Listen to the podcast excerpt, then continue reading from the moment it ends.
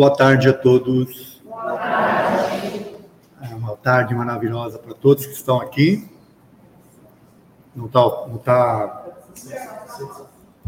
Desculpe, é que eu estou iniciando no ramo. Entendeu? É, uma hora a gente aprende, né? Então, de novo, boa tarde a todos. Aqui presentes, é um prazer estar aqui com vocês. Boa tarde a todos que estão nos acompanhando na internet. Meu desejo aqui é que nós possamos juntos ter uma, uma tarde que seja maravilhosa, no aspecto dos aprendizados, no aspecto da nossa transformação, das energias que nós estamos recompondo ali com o passe, nessa casa maravilhosa que é o do Bento. Enfim, que Jesus permita que a nossa tarde de fato seja iluminada, como iluminado é o seu coração para conosco, e que a sua energia esteja conosco na tarde de hoje, não só para quem está aqui, mas também para quem está nos acompanhando. Esse tema, não somos pecadores, somos todos aprendizes. É, na verdade, ele nasceu de um nasceu de um, um artigo que eu escrevi, e aí depois, com os comentários que eu vi sobre na publicação do artigo, decidi fazer a palestra. E o objetivo, naturalmente, pelo título, né, é demonstrar que nós, seres humanos, estamos aqui num processo de aprendizado. Mas que trazemos enraizados há milênios ideias de que somos pecadores. E isso causa um conflito, causa uma dificuldade até para o espírito entender. Porque o conceito está tão enraizado que é difícil das pessoas aceitarem que não são. Eu publiquei a chamada da palestra lá no Facebook. Primeira postagem que a pessoa comentou: aprendizes somos, mas somos pecadores. Olha, eu posso até ser aprendiz, mas faz questão de continuar sendo pecador, entendeu? por ali você já tira uma base, né, de que quão enraizada está essa ideia. E que ela é, ó, antiga, hein? E nós vamos hoje discuti-la. Vamos começar com o pecado original. Para mim, ele é um contrassenso. Ele não, ele não entra na minha cabeça, na lógica. Bom, primeiro ele só ter o casal, né? lá no começo, já é um. Depois dessa questão do pecado. Porque é este pecado original que, que, que é utilizado, né? e foi utilizado, e é até hoje, para transformar-nos em pecadores. É a partir deste primeiro. E por que, que eu acho que ele é um contrassenso? Olha, é dito assim que Deus criou o homem e a mulher à sua imagem para que eles fossem plenamente felizes e participassem da vida íntima de Deus, sem rebelar-se. Ah, o problema está aí. Quer dizer, você tinha que ter uma obediência nata. Pode se rebelar. Ok. Porém, ó, o homem seduzido pelo demônio, então já tem um terceiro personagem nessa história, né? um quarto, na verdade foi seduzido pelo demônio. Decide não depender de Deus e ser ele mesmo a sua própria luz. O homem passa a decidir por si mesmo o que é bom e o que é mal. Interessante. Então, uma das condições que Deus nos deu, que é para o nosso próprio desenvolvimento, que é a capacidade de discernimento, de raciocinar, de decidir, né? Se é bom, se não é bom, de agir com base naquilo que você está pensando, que ele nos deu isso. É o pecado? Não é um, um contrassenso? Então ele me dá uma condição, e depois ele diz que essa condição, que eu estou usando essa condição aí, não deveria. Que eu deveria obediência completa a ele. Não posso pensar. Só que penso, logo existo. Penso e crio. Agora, com a doutrina espírita, a gente descobriu isso, que o nosso pensamento cria as condições à nossa volta, tudo que acontece conosco é através do nosso pensamento. E parece que você é proibido de pensar. Estranho, hein? O interessante é que Deus, na época, respeita a decisão do homem, dando-lhe o livre-arbítrio. Mas isso é interpretado como uma quebra irreparável da confiança em Deus, o que torna a humanidade inteira pecadora a partir da atitude do primeiro homem. Oh, Adão, o que, que você foi fazer, hein? Pelo amor de Deus. Hein? Esta pseudo-ruptura leva então à perda da relação, afastando-nos de Deus. Porém, achando que é Deus que se afastou de nós. Então, olha que interessante isso aqui que eu quero que vocês pensem bem sobre isso. Eu, por me achar pecador, o que, que eu faço? Eu fico próximo de Deus ou eu me afasto? Eu, ele me acha pecador, eu quero é me esconder dele. É assim? Então a gente se afasta. Só que quando vem o sofrimento, vem uma série de outras coisas, a gente acha que é ele que se afastou.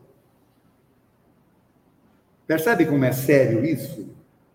como é profundo essa questão de você, da forma como você se posiciona na vida, você pode não só trazer, como eu já falei aqui, as coisas à sua volta, construir o seu mental as coisas, como você também se distancia, e aí você não consegue nem respostas para os seus sofrimentos.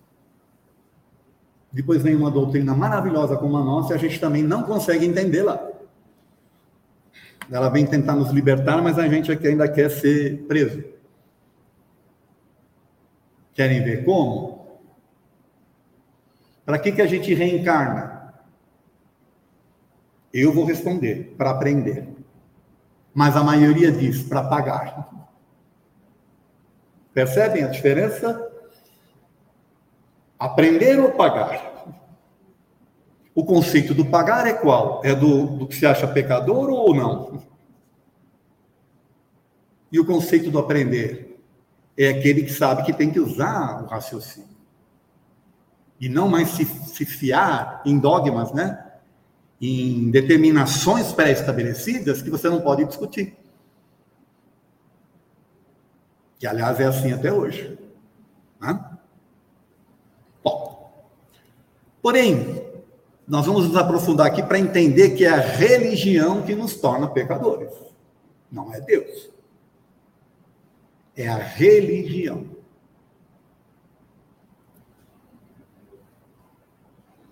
Pois não há homem justo sobre a terra que faça o bem e nunca peque. Está lá na Bíblia.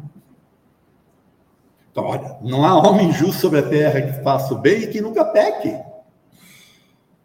Então nós pecamos. Pecador é todo aquele que pratica ou comete falha, delito, injustiça, maldade, corrupção, impiedade, depravação, rebeldia, eu grifei, ou ainda transgressão à vontade de Deus. Bom, transgressão à vontade de Deus. E qual era a vontade dele lá no começo? Se ele me deu capacidade de pensar e decidir. Qual era essa vontade? que eu não usasse? Eu que eu estou falando é o Adão, tá? Eu estou falando eu porque eu me considero um parente do Adão, entendeu? Segundo o que dizem, somos todos, né? Então, o que é transgredir a vontade de Deus? Não é uma coisa para se pensar? Aqui, ó. O que de fato é vontade de Deus? Quem é que decide? Vocês já pararam para pensar? Quem é que decide para nós o que é vontade de Deus? Não é quem fala sobre ele? E quem é que fala sobre ele? As religiões, não é? Isso. então, o que, que acaba acontecendo? Quem é que passa para você o que Deus quer ou deixa de querer? Ao invés de você buscá-lo, lembra que você se acha pecador, você se afastou dele. Aí alguém tem que vir dizer para você: Quais são os interesses dessas pessoas? Esse é o X da questão. O interesse é te libertar, para que você siga por si só, ou te aprisionar, para que você se torne dependente. E de, de preferência que contribua. Hum. Então a questão é por quê? E eu vamos discutir aqui, ó. Já falei um pouco, mas vamos lá. Quem na antiguidade transmitia a dita vontade de Deus eram os médiums da época, também conhecidos como profetas. Tá certo? Moisés foi um dos que ajudou a solidificar a ideia do pecador ao apresentar um Deus punitivo e proibir o uso da mediunidade. Então eu agora perco a minha correlação com Deus, porque eu não posso mais ser intuído, né? não posso mais fazer o uso daquilo que é uma natureza também. Então eu meio que me fecho para isso. E ainda me vem um Deus que pune, que castiga, que condena, que, olha, obedeça, senão. Ele precisava que o povo obedecesse ele. Isso que agora veio de Deus ou veio do Moisés?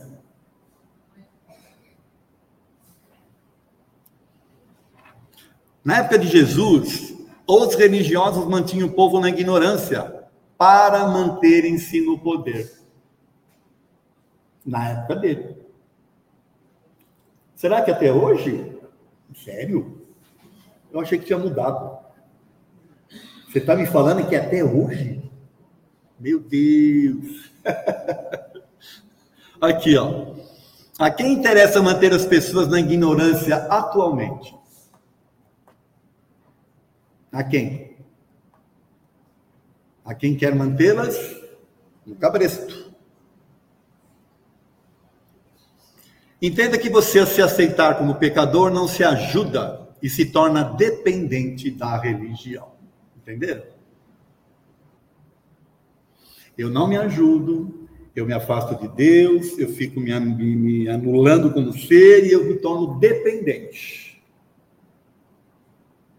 E aí eu sempre estou precisando, estou precisando. Aí eles vão lá, me dão né, um carinhozinho qualquer, eu saio, continuo pecando, porque eles não me esclareceram nada, e eu volto sempre dependente.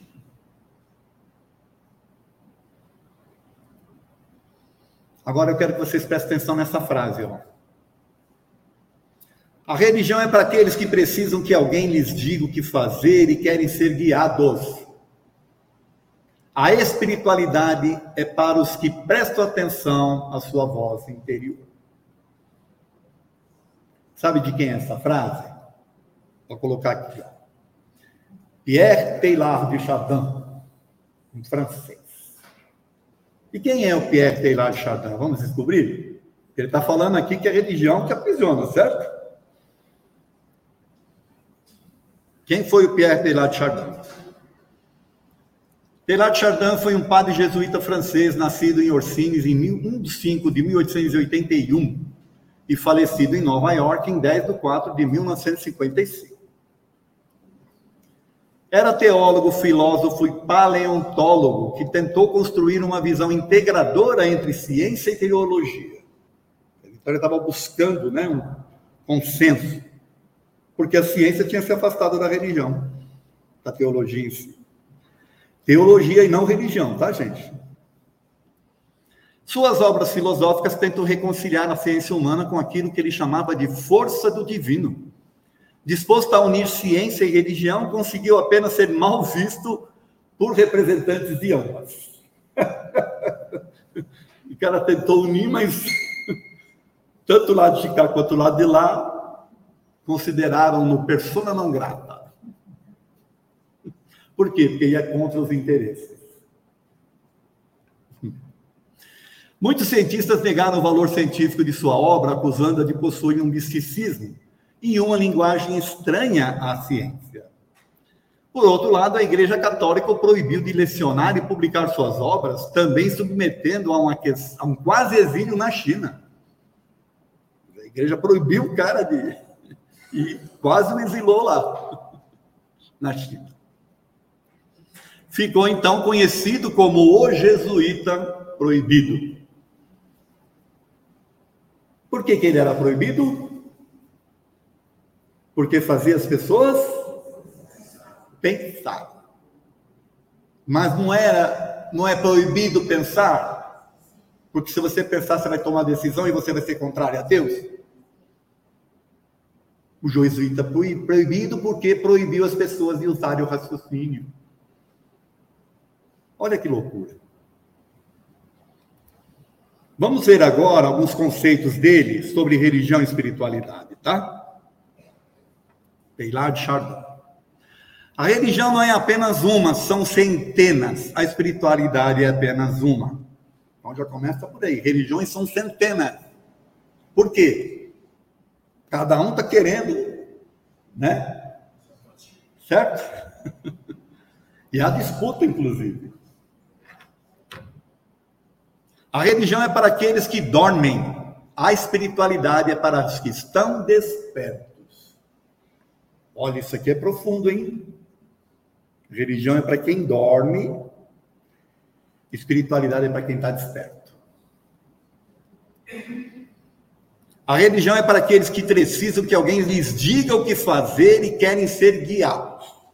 A espiritualidade é para os que prestam atenção à sua voz interior. Essa é aquela frase inicial, certo? Vamos seguir aqui. A religião tem um conjunto de regras dogmáticas que não se questiona. A espiritualidade convida a raciocinar sobre tudo, a questionar tudo. A religião ameaça e amedronta. A espiritualidade lhe dá paz interior. A religião fala de pecado e de culpa. A espiritualidade lhe diz: aprenda com o erro. religião fala de pecado e culpa. A espiritualidade diz: aprenda com o erro. Tem que aprender, tá certo? Não é para ficar errando, errando, errando, errando, errando. Aprender com o erro. E eu quero voltar um pouquinho anterior aqui, porque a religião ameaça e amedronta, certo? E a espiritualidade lhe dá paz interior. Será que a gente tem isso no meio espírita? Essa coisa do amedrontar? Quando o espírita acredita que vai para o umbral, por exemplo, é o quê? É só para pensar, tá?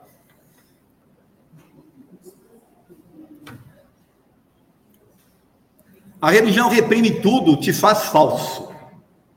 Te faz falso, hein? A espiritualidade transcende tudo, te faz verdadeiro. O que eu já vi de falsidade no meio religioso é um negócio assim, tá? A religião não é Deus, a espiritualidade é tudo, portanto é Deus.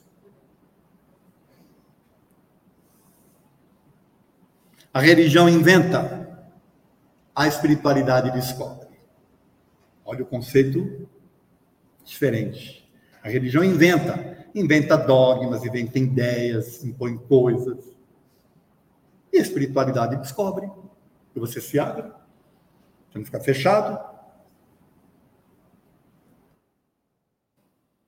A religião é causa de divisões, a espiritualidade é causa de união. Nossa, o homem é fantástico, não é não? Isso é por isso que ele foi considerado proibido, viu? A religião te busca para que nela acredite. A espiritualidade é você que tem de buscar. Olha, interessante, né? Eu não sei porquê, o dia que eu estava fazendo essa palestra, quando eu estava justamente nessa frase, estavam tocando a campainha, adivinha quem era? Adivinha? Duas pessoas que ficam conversando lá enquanto você não atende, e ficam lá. Não falar quem é, né? Ah, vou falar. Eram duas testemunhas de Jeová. O que, que elas estavam fazendo? Buscando para que você nela acredite. A religião segue os preceitos de um livro sagrado, a espiritualidade busca o sagrado em todos os livros. Olha que fantástico. A religião se alimenta do medo, a espiritualidade se alimenta na confiança e na fé.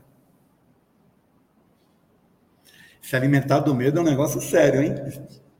E o pior é que é verdade. E não sou eu que estou falando, é o Teilhard Chardin. A religião se ocupa com fazer e ter. A espiritualidade se ocupa com o ser.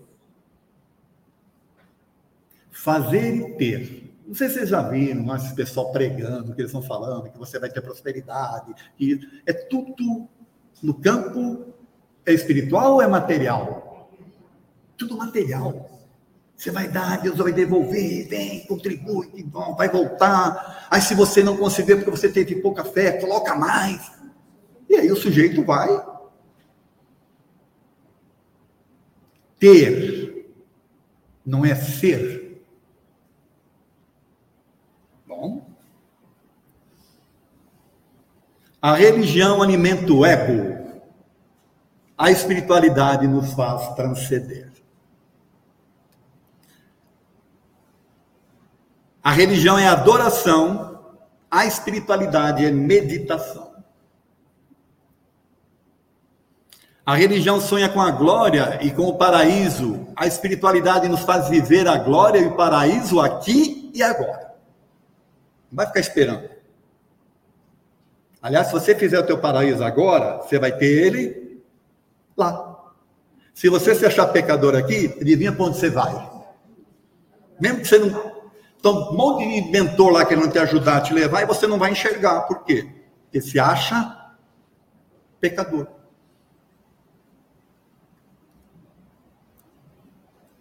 Acho que eu pulei um. Aqui, ó. A religião nos faz renunciar ao mundo. A espiritualidade nos faz viver em Deus, não renunciar a Ele. E Deus está no mundo. A religião vive do passado e no futuro. A espiritualidade vive no presente. A religião enclausura a nossa memória. A espiritualidade liberta a nossa consciência. E por fim, ó, a religião promete para depois da morte. A espiritualidade é encontrar Deus em nosso interior durante a vida. Uau! Teilhard de Chardin, jesuíta proibido. Entenderam por quê, né? Pensou se isso aqui pega? Se se espalha? O que ia ser dessa estrutura toda construída aí? Para manter? Hã? Bom, vamos seguir com os nossos raciocínios, porque Jesus desmitificou o pecado. Nossa, sério? Vamos ver? Porque, olha, ele desmistificou. Contrariando as crenças então enraizadas, apresentou o Deus de amor. O Deus não era de punição, você tinha que temer, que ele era, né? Ele veio falar de um Deus de amor. Então já começa uma contrariedade. Porque escolheu os apóstolos entre as pessoas do povo e não entre os religiosos. Nossa, esse cara é muito revolucionário, está perdendo povão aí, e os todo né, pomposos lá estavam ficando de lado. Que é isso? Porque desmistificou a mediunidade? Ora, não foi a partir de Jesus e a partir de Pentecostes que os, os apóstolos começaram a, de fato, usar a mediunidade? Depois vocês estudem um pouco essa questão do Pentecostes, que foi um dia em que os apóstolos começaram a falar em línguas diferentes. Mediunidade. porque afrontando os costumes da sua época, aceitou conviver com pessoas ditas problemáticas com naturalidade. Ele não se afastou das pessoas problemáticas, das pecadoras. Conviveu.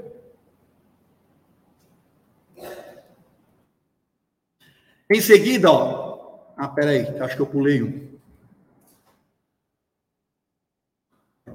que eu sou novato nessa coisa.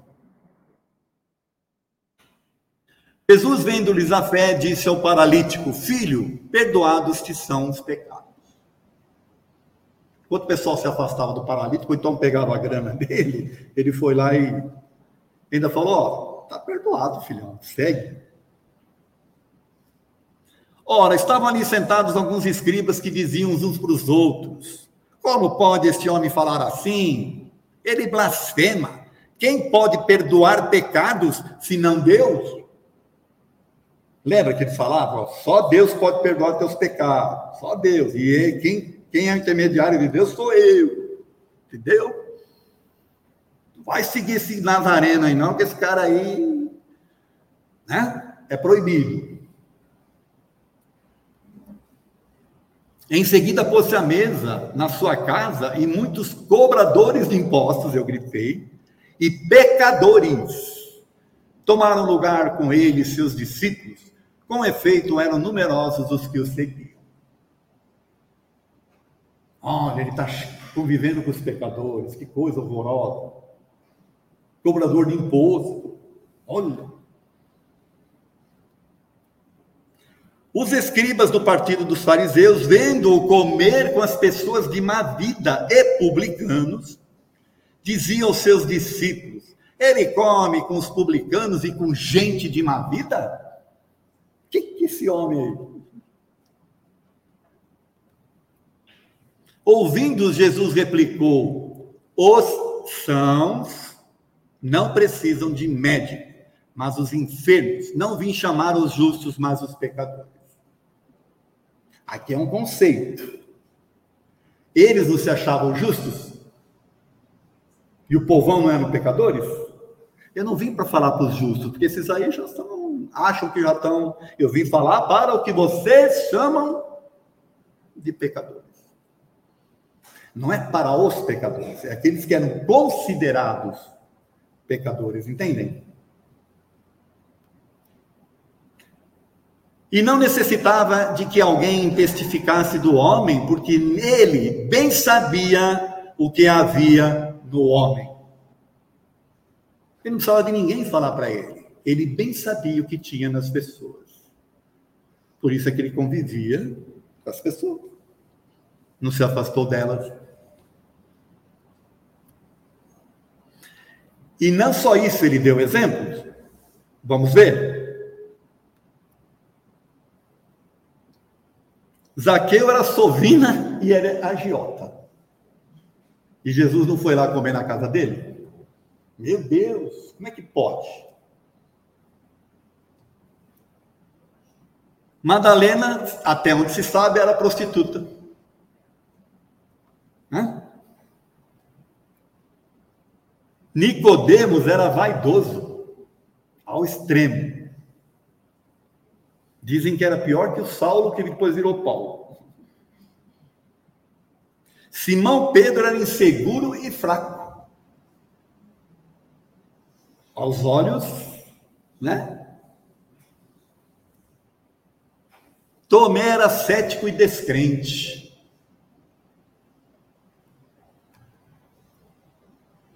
Judas era traidor. Gente, se juntar essa turma, vocês iam querer ficar com eles? Acho que não, né? Não se afastou de obsidiados. O Geme também não se afasta, tá? Já estamos aí mais ou menos no caminho. A gente está ajudando. Atendeu a paralíticos, curou leprosos, enquanto o povo se afastava, os, os próprios religiosos se afastavam dos leprosos. Também curou cegos. Deu atenção para um ladrão. Como é que pode?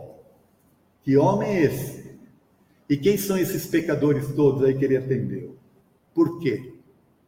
Lembra daquela frase? Ele bem sabia o que havia no homem. E ele provocou a turma com a mulher adúltera. Aquele dentre vós que tivessem pecado, atira a primeira pedra. Ora, não é todo mundo pecador, porque Adão. Atira a primeira pedra. Provocou, não provocou? E ainda chegou para a mulher, depois que a pessoal foi embora, falou assim: mulher, cadê aqueles que estavam te acusando? Ah, eles se foram, senhor. Nem eu tampouco te acuso. Vá. Não peques mais. O que é não peques mais? Olha, você cometeu um erro, você descobriu uma coisa aqui, por favor, siga e não faça mais esse mesmo erro. Você aprendeu. Aprendeu uma lição.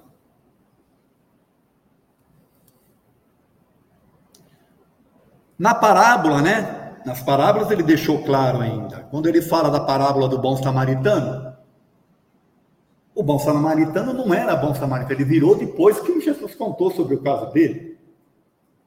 Que quem cuidou do homem que estava enfermo lá não foi nem o religioso e nem o, o levita que era aprendiz do, do sacerdote. Foi um homem do povo, um samaritano. Quando o judeu via um samaritano, cuspia de lado falava raca.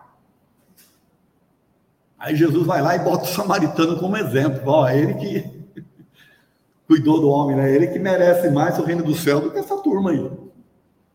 Ele era provocador mesmo, né? Impressionante. Não é à toa que quiseram fazer o que fizeram com ele, né?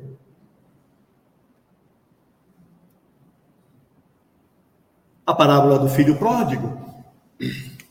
Olha que legal essa parábola. Quem é o filho que faz as besteiradas todas e volta? E o pai recebe como? Um castigo? Expulsa? Recebe com alegria, né? E sabe que interessante? O outro que se achava bonzinho ficou lá cobrando o pai. Ó a, vaidade aí, a, a né? Quem teve mais aprendizados nessa história toda aí? O que ficou lá se achando falso, né? Lembra que o Taylor Chandler fala que a religião te faz falso? Ou aquele que saiu, se aventurou, o cara se arrependeu, tá certo? Se arrependeu e voltou. Olha o aprendizado.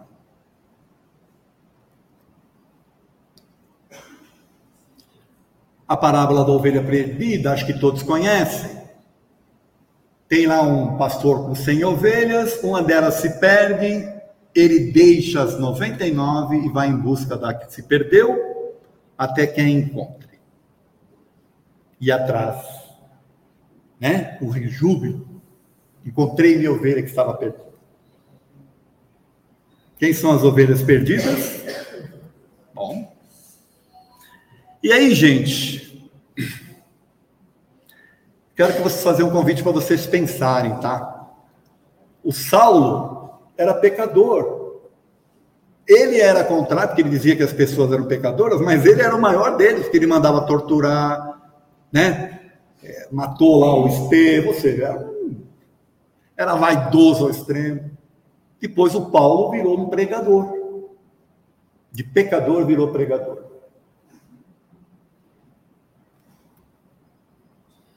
E aí, vamos falar da questão do Espiritismo, que ele veio para nos libertar dessas coisas todas. Tá bom?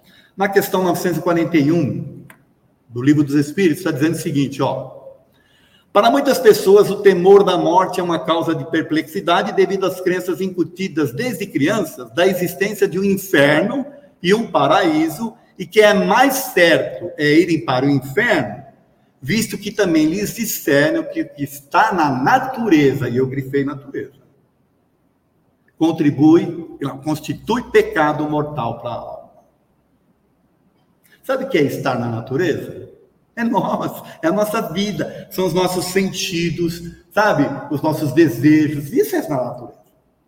Isso é considerado pecado. Então nós somos considerados pecadores. Só que o Espiritismo veio para libertar. E aí, qual é a questão? Já brinquei um pouco aqui. Para que, que a gente reencarna?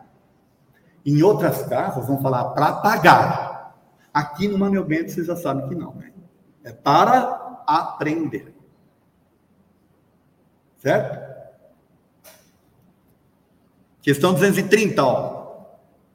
Na erraticidade, o espírito pode melhorar-se muito dependendo da vontade e o desejo que tenha de consegui-lo, porém, na existência corporal é que põe em prática as ideias que adquiriu.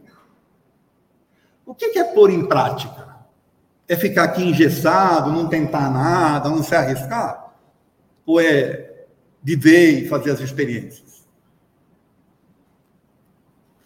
Questão 66, ó. a alma que não alcançou a perfeição durante a vida corpórea, para acabar de depurar-se, sofre a prova de uma nova existência. Para a evolução do ser humano são necessárias muitas e muitas existências corpóreas. Então, você quer saber para que, que a gente reencarna? Para nos desenvolvermos. Questão 67. A reencarnação tem o objetivo a purificação e melhoramento progressivo da humanidade. 168. A cada nova existência, o espírito dá um passo para adiante no seu progresso, quando então purificado não tem mais necessidade das provas da vida corporal. Um dia nós vamos chegar lá. 169. É invariável o número das encarnações para os espíritos, porquanto o progresso é quase infinito. E agora do livro Céu e Inferno. Eu peço que vocês leiam lá, se vocês tiverem oportunidade. Tem um item chamado Marcel, o menino do número 4. Lá na segunda parte do livro do, do, do Céu e Inferno, tem lá os testemunhos dos espíritos. Espíritos felizes, espíritos mais ou menos, espíritos endurecidos, criminosos arrependidos, suicidas, expiações terrestres. E aí tem um menininho lá, o Marcel. Leiam. Marcel era um menino que sofria terrivelmente com uma doença que atrofiava os nervos e ele sentia dores lacinantes.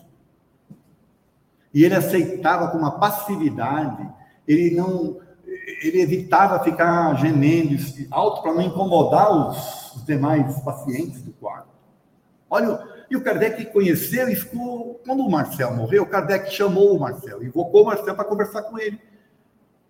Porque queria entender o que, que ele tinha aprontado, teoricamente, numa vida anterior, para ele nascer desse jeito aí. Aí nós aqui podemos falar, nossa, é fácil. Se ele estava se atrofiando todo e tal, ele deve ter sido um feitor de escravo, deve ter quebrado um monte de osso de escravo lá com as pancadas. E assim, ou então foi daqueles que levavam os escravos. Sabe o que, que o Marcel fala? Eu vi, porque eu queria experienciar algo desse aspecto. E até tinha compromissos lá e vidas anteriores, mas nessa daqui eu não precisava. Eu vim para uma experiência. Pedido dele. Olha que interessante. Não é para pagar. Olha, essa aqui é interessante também. Caminhando, Jesus viu um homem cego de nascença. O cara já nasceu cego. Então os seus discípulos perguntaram, mestre, quem pecou, este ou seus pais, para que já nascesse cego? Respondeu Jesus: Nem ele pecou, nem seus pais, mas foi para que se manifestassem nele as obras de Deus. Aí vai lá, pega lá um pouco de terra, molha, passa no rosto do homem e o homem passa a enxergar. Então não foi nem ele e nem os pais. Se for Bezerra, fala para segurar um pouco. Vocês entenderam isso aqui? Porque qualquer um espírita menos avisado, visse o cego de nascença, fala, Ih, já nasceu cego. Imagina o que fez lá atrás. Não. Não, não fez. Ele nasceu assim para que. Tá? O filho do psiquiatra americano, fantástico, famoso, Brian Weiss, nasceu e morreu com 24 dias. Ele nasceu com o coração invertido, uma doença rara que a medicina não conseguia resolver. E aí, mais para frente, ele descobre, através de uma médium, e o filho fala para ele que nasceu daquele jeito para ajudá-lo a se redirecionar. Porque ele, Brian Weiss, havia se comprometido a estudar psicologia, psiquiatria, essa coisa toda, tá? E estava estudando medicina. Quando aconteceu isso com o filho dele, a medicina não conseguiu resolver e se desencantou com a medicina. E aí passou a estudar psicologia. Olha que história.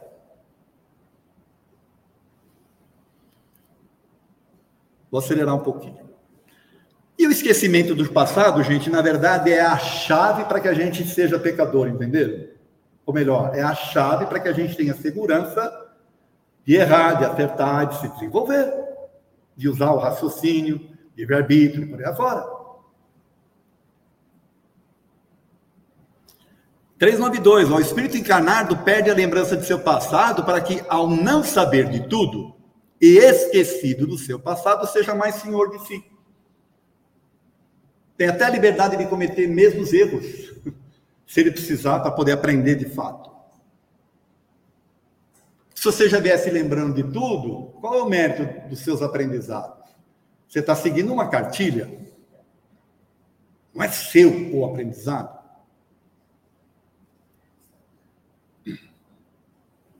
E agora vamos lá, por que, que nós não somos pecadores? Porque Deus nos fez assim. Ele errou conosco? Se ele errou conosco, ele não é Deus. Se ele é Deus e ele nos fez assim, né? Temos a capacidade de raciocinar e racionalizar. Por quê? Eu estou falando com vocês aqui, pensando no que vou dizer e pensando se vale a pena falar aquilo que eu estou pensando. Vocês entenderam? Eu dou uma olhadinha assim, eu vejo se está agradando ou não, aí eu mudo o contexto. O que, que eu estou fazendo? Estou pensando no que eu vou falar, mas estou pensando se vale a pena falar. Olha que capacidade. Isso é errado? O espírito não foi criado pronto. Nós estamos, lembra na questão 16 lá, acho que é 169, no franco progresso? Erros e acertos é o que nos constroem.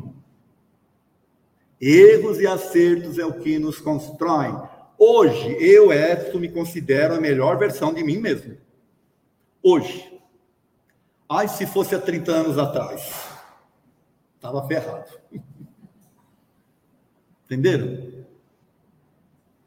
Hoje, e vocês são a melhor versão de vocês mesmos, com base nos, nas experiências que vocês já tiveram.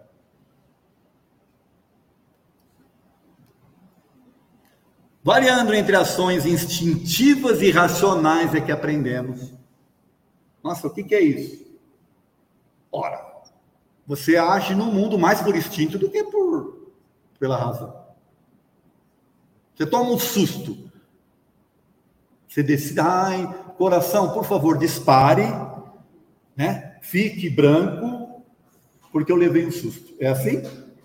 Ou e aí você pensa em quê? Em Deus. Ai, se um cara te assustou, você fala, não, meu querido irmão, vai com Deus. É assim? Você. Adrenalina mil. Ação instintiva. Aí vem baixa adrenalina, vem o quê? A razão. Aí você faz um balanço. Se vale a pena seguir com aquela ideia, se não. Se pede desculpa para a pessoa que você, né? Ou não. É assim que a gente vai nos processos de aprendizado. Procuramos o melhor sempre. Quer dizer que dá sempre certo? Não, mas a gente está sempre procurando o melhor. Nem sempre vai dar certo.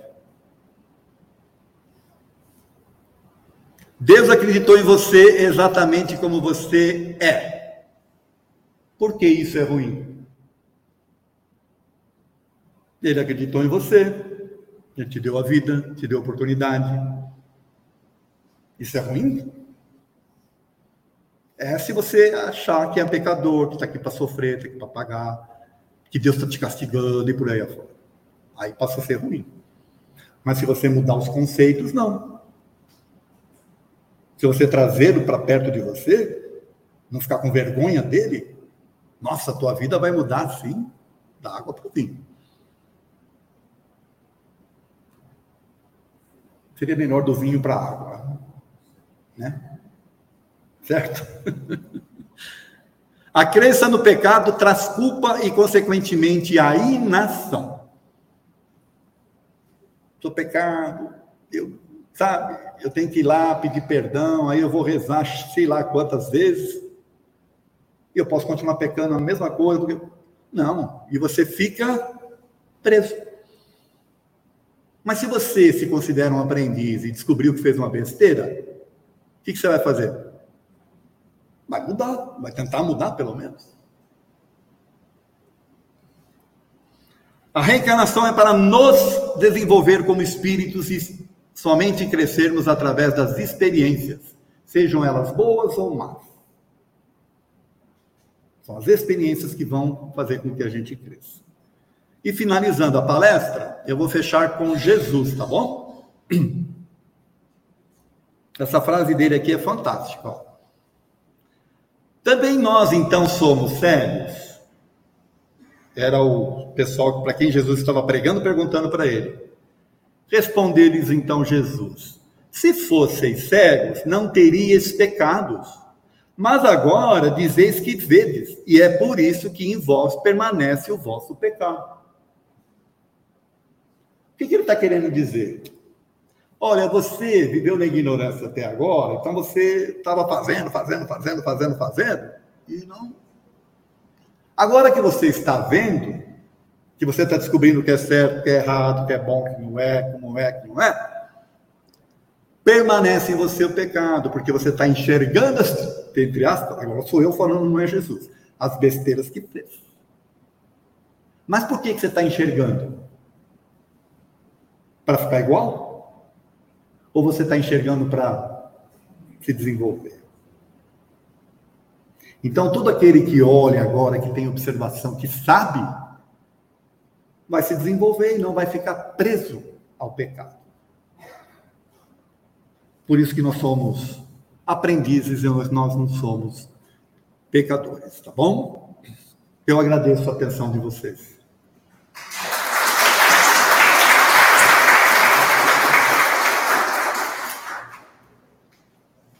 Vamos abrir para pergunta? Uhum. Tem nada Aqui tem perguntas? Alguém? Não? Tem da internet?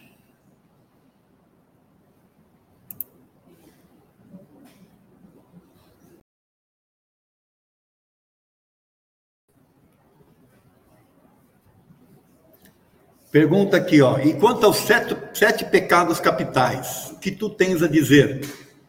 Seria uma outra forma de nos impedir de aprender? Interessante, né?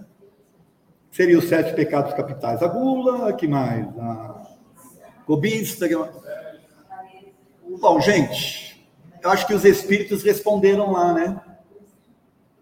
Quando eles nos diz que desde criança nos ensinam que o que está na natureza é pecado. Ora, gula, essas outras coisas, está na natureza, esses pecados aí, teoricamente, está na natureza do ser humano porque nós estamos em processos de aprendizado, as paixões fazem parte da nossa vida. Então não é errado. O problema é o uso que você faz disso. É o exagero. Então, se você consegue viver uma vida equilibrada dentro desses conceitos todos, dentro das paixões, não há problema nenhum. Você vai poder usar essas, fazer uso dessas paixões para o seu desenvolvimento. É, o Lucas, eu te aconselho a ler lá no Evangelho segundo o Espiritismo, tem um capítulo que é, não sei se é o 16, que é Sede Perfeitos. Oi? 17, né? Sede Perfeitos. Item 10, o homem no mundo. O que, que o Espírito fala, como é que deve ser o comportamento do ser humano no mundo. Aí você vai ver que eles deixam claro que a gente pode usufruir das coisas do mundo, desde que as coisas do mundo não é, se apoderem do, da minha condição espiritual. Vou dar um exemplo simples, tá? Uma pessoa viciada em sexo. O sexo faz parte de um dos das questões da natureza do ser humano, mas é para ser né, utilizado em equilíbrio. Se a pessoa ela é desequilibrada, ela é viciada, ela tem problemas. Inclusive para desencarnar. Porque ela vai carregar com ela essa necessidade. Aí fala assim: nossa, e aí? aí vai ter problemas. Ela não vai conseguir se desprender, entendeu? Ela vai ficar. Onde que tem sexo? Onde é? onde tem corpo físico. Certo? Porque o espírito não vai fazer sexo. Se bem que tem uns aí que acham que vão. Né? Não há procriação no plano espiritual. Então, esse espírito, em vez de. Eu estou usando esse exemplo do sexo só para vocês verem que tem outras coisas, mas esse, né? Não vai conseguir se desprender, ele vai ficar preso por aqui, saciando os desejos dele viciado em crack, em drogas, viciado em fumo, em álcool, essa, essas coisas todas aí, que criam dependências, criam dependências no espírito. Então, o problema não é o que está na natureza do ser humano, mas é a forma como o ser humano usa o que está na sua natureza. Equilíbrio é tudo na nossa vida. Tudo bem, Lucas?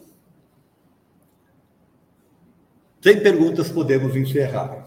Então, eu quero mais uma vez agradecer a todos vocês pela oportunidade de pedir que Jesus possa de novo nos envolver com a sua energia amorosa de paz, de bem-estar, para que nós, envolvidos com essa energia de Jesus, possamos voltar para os nossos lares em paz, em segurança e com o amor de Jesus no coração e com a energia maravilhosa da casa de Manuel Bento. Tudo de bom para vocês.